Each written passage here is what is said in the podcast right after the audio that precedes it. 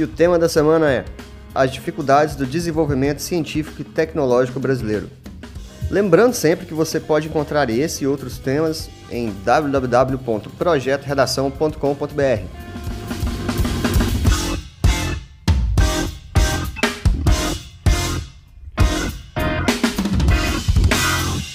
Vamos nessa!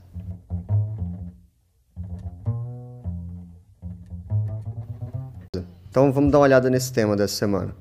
Bom, o que está escrito no tema? As dificuldades do desenvolvimento científico e tecnológico brasileiro. O tema já deduz que essas dificuldades existem. Ele não está pedindo para você contestar isso, entendeu? Isso é muito importante. Dificuldades em quê? Desenvolvimento científico e tecnológico, da onde? Do Brasil. É, ele não quer ele não quer que você fique discorrendo sobre como tudo funciona super bem, sei lá, nos Estados Unidos ou no, no, na Noruega, talvez a gente possa usar no, no âmbito comparativo, mas se você focar nisso, você vai fugir do tema. Vamos dar uma olhada nos textos, então. É, o texto 1, ele é o fragmento de uma matéria da Folha de São Paulo, na coluna de ciência, né? E o título é Alckmin critica FAPESP por pesquisas, abre aspas, sem utilidade prática, fecha aspas. É, o é, que, que acontece? O Geraldo Alckmin, governador de São Paulo, no ano passado, em uma reunião lá com o secretariado dele, demonstrou insatisfação com os critérios da FAPESP, né? Para quem não sabe, FAPESP quer dizer Fundação de Apoio à Pesquisa do Estado de São Paulo. E ele é o principal órgão de, de financiamento à ciência lá de São Paulo. E saiu na matéria da Veja que o Alckmin fez a declaração, que depois foi confirmado, que dizia exatamente isso aqui, ó, abre aspas. Gastam dinheiro com pesquisas acadêmicas sem nenhuma utilidade prática para a sociedade Apoiar a pesquisa para a elaboração da vacina contra a dengue, eles não apoiam. O Butantan sem dinheiro para nada. E a FAPESP quer apoiar projetos de sociologia ou projetos acadêmicos sem nenhuma relevância. Fecha aspas. Bom, nosso texto motivador aqui, ele começa numa fala da, da bioquímica Helena Nader, que diz assim, né? Eu sinceramente espero que essa declaração tenha sido citada fora de contexto, porque ela não é compatível, inclusive, com a formação acadêmica e com o histórico do governador. O Geraldo Alckmin, para quem não sabe, ele é médico, né? ele é formado em medicina. Esse texto é todo em volta dessa declaração. Essa mesma bioquímica lembra nele mais para frente que até quando descobriram a estrutura do DNA, parecia não ter nenhuma aplicação prática, sabe? Quando foi descoberta. Ela também lamenta a menção negativa à sociologia, porque as ciências humanas também são fundamentais. Né? A gente precisa delas para entender mais o que é ser humano e o que é a sociedade em geral, né? Para onde está indo a sociedade em geral. Né? Esse texto cita algo muito importante também, mais para o final dele, no último parágrafo, que eu vou ler aqui. Ó. Ele fala assim: nenhum país a doutora fala assim: né? nenhum país é capaz de sustentar o desenvolvimento tecnológico a longo prazo sem pesquisa básica forte. Tá, isso é um. Guarda isso aí, isso é muito importante nesse texto, tá? Pesquisa básica. Beleza. O texto 2, ele, ele vem de uma coluna de opinião e o título original era Ciência Possível.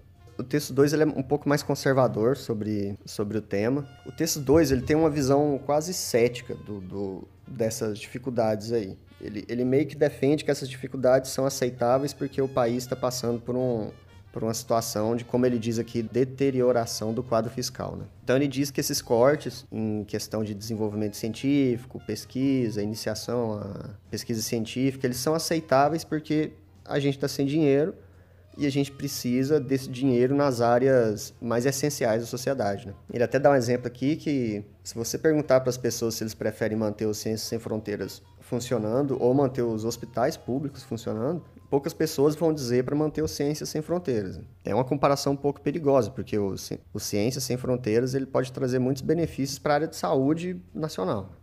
Mas ok. Ele também defende que talvez aconteça de se ter menos recursos, os projetos se tornem melhores, talvez por mais esforços dos envolvidos, não sei. Enfim, o texto 3, ele aborda, ele aborda o assunto do tema pela questão da burocracia. Pega mais por esse lado. Né? Ele lembra várias dificuldades aqui burocráticas para você desenvolver um trabalho científico aqui no país. Ele lembra que para você conseguir se manter como bolsista no CNPq, né, que é o Conselho Nacional de Desenvolvimento Científico e Tecnológico, tem N dificuldades. Né? Você tem que ter dedicação integral, ou seja, você não pode ter um emprego e as bolsas, as bolsas têm baixo valor né, para competir com, sei lá, um emprego de verdade. Elas são entre 300 e 400 por mês. Você ganhar entre 300 e 400 reais por mês e não poder ter nenhuma outra atividade remunerada, bom, com certeza isso vai gerar desinteresse nos estudantes, né? Ele cita aqui que isso acontece principalmente com os estudantes de física, biologia e engenharia. O texto ele também fala sobre um sistema que, que as bolsas elas são concedidas com base na produtividade. Né? Então, quem publica mais tem mais chance de conseguir um financiamento do que quem desenvolveu um trabalho mais relevante. Ou seja, eu não entendi aqui se ele está falando sobre alunos ou sobre faculdades, mas tanto faz para o nosso exemplo. Porque, assim, o que, que isso quer dizer? Isso quer dizer que se eu tenho uma faculdade que está publicando vários trabalhos que meio que, vamos dizer que não estão dando em nada, essa faculdade ela vai ganhar mais incentivo e mais verba do que uma faculdade que, sei lá, publica dois trabalhos por ano que fazem muita diferença, sabe? Que realmente fazem diferença. Então isso meio que trava é, a questão de conseguir ver um resultado. Beleza. E o texto 4, ele é um gráfico, né? Ele é um gráfico de uma matéria da Galileu, que o título é O que trava a ciência no Brasil ele é um, um, gráfico comparativo, né? Ele compara os Estados Unidos, França, Argentina, China, Brasil e México. Né, em número de pesquisadores a cada mil trabalhadores. Ele mostra que, que o Brasil tem um número muito baixo de cientistas, né, em comparação com esses países aí, ele só tem mais cientistas dos países comparados que o México. Mas, ao mesmo tempo, esse gráfico também mostra que melhoramos na quantidade de trabalhos publicados. Né? Em 96, o Brasil ocupava a 21ª posição no ranking mundial de trabalhos científicos publicados. Em 2011, a gente já estava no 13º lugar. Né? Já é um, um avanço considerável. Aí.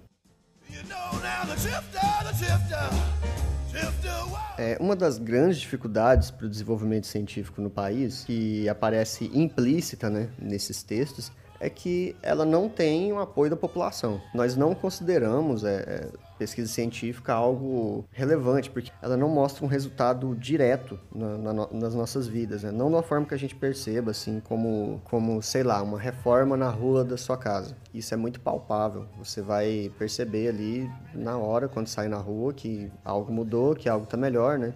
Que problemas foram resolvidos. Mas a maioria do, do, dos trabalhos científicos que se encaixam em ciência de base, que foi essa bola levantada pelo texto 1 aí. O que é ciência de base? De certa forma, eles estão coletando dados ali na área deles e fazendo descobertas que não têm aplicação agora.